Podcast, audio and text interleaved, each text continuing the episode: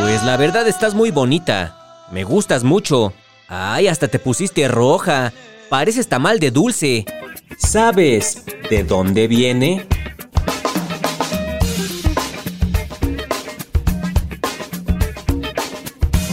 ¿Por qué nos sonrojamos? ¿De dónde viene? Explicar el comportamiento del cuerpo humano es complicado, pero hablar de los cambios que tiene nuestro cuerpo cuando nos gusta a alguien es todavía más difícil, pero sobre todo de controlar. Cuando nos enamoramos, siempre nos sonrojamos cuando vemos a esa persona, pero ¿por qué nos sonrojamos? Nos podemos sonrojar por distintos motivos. Por ejemplo, cuando decimos algo vergonzoso.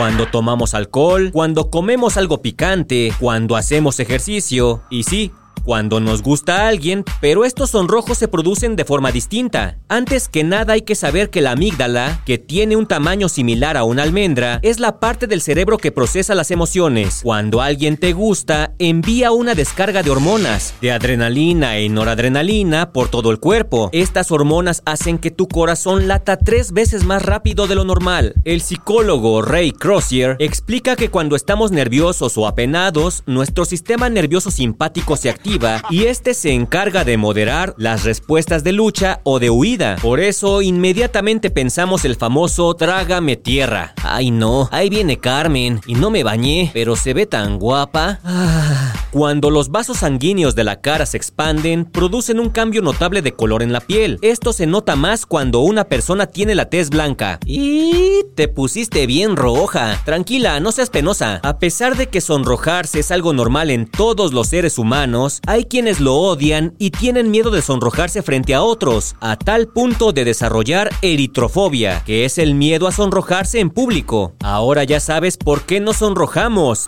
pero ¿lo podrás controlar? ¿De dónde viene? Un podcast de El Universal. ¡Ay!